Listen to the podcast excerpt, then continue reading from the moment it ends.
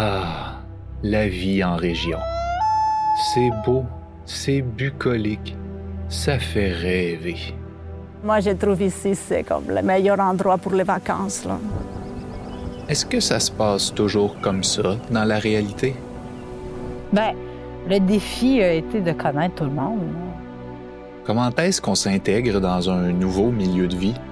Pour, pour vraiment s'intégrer dans une communauté, il faut faire partie des activités qui se passent dans la communauté. Mais une fois que tu es là, puis tu es intégré, tu sais, amènes aussi ta propre richesse. Est-ce qu'on peut s'enraciner dans une région qui n'est pas notre lieu de naissance? Euh, tu peux être matapédien d'adoption, euh, comme nous autres qui sommes expatriés d'ailleurs, qui, sont, qui avons atterri ici avec nos bagages, puis qu'on sait comment enraciner ici, en guillemets. Je vais me sentir totalement chez nous quand que la madame de l'épicerie va arrêter de me vous voyer. Hey, ça, tu comprends ça? Quels vont être les plus gros défis qu'on va rencontrer?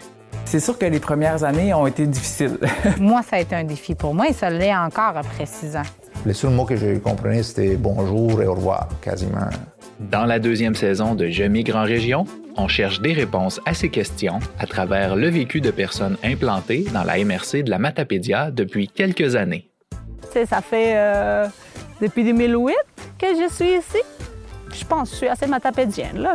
Suis-nous dans cette nouvelle série de cinq épisodes disponibles sur Spotify, Apple Podcast, Balado Québec et YouTube. Et comme Francesco, tu ne le regretteras pas. Ouais, je le regretterai jamais. Non, jamais. Le balado région est une production de la MRC de la Matapédia, une réalisation de la TVC de la Matapédia, en collaboration avec Place aux jeunes de la Matapédia.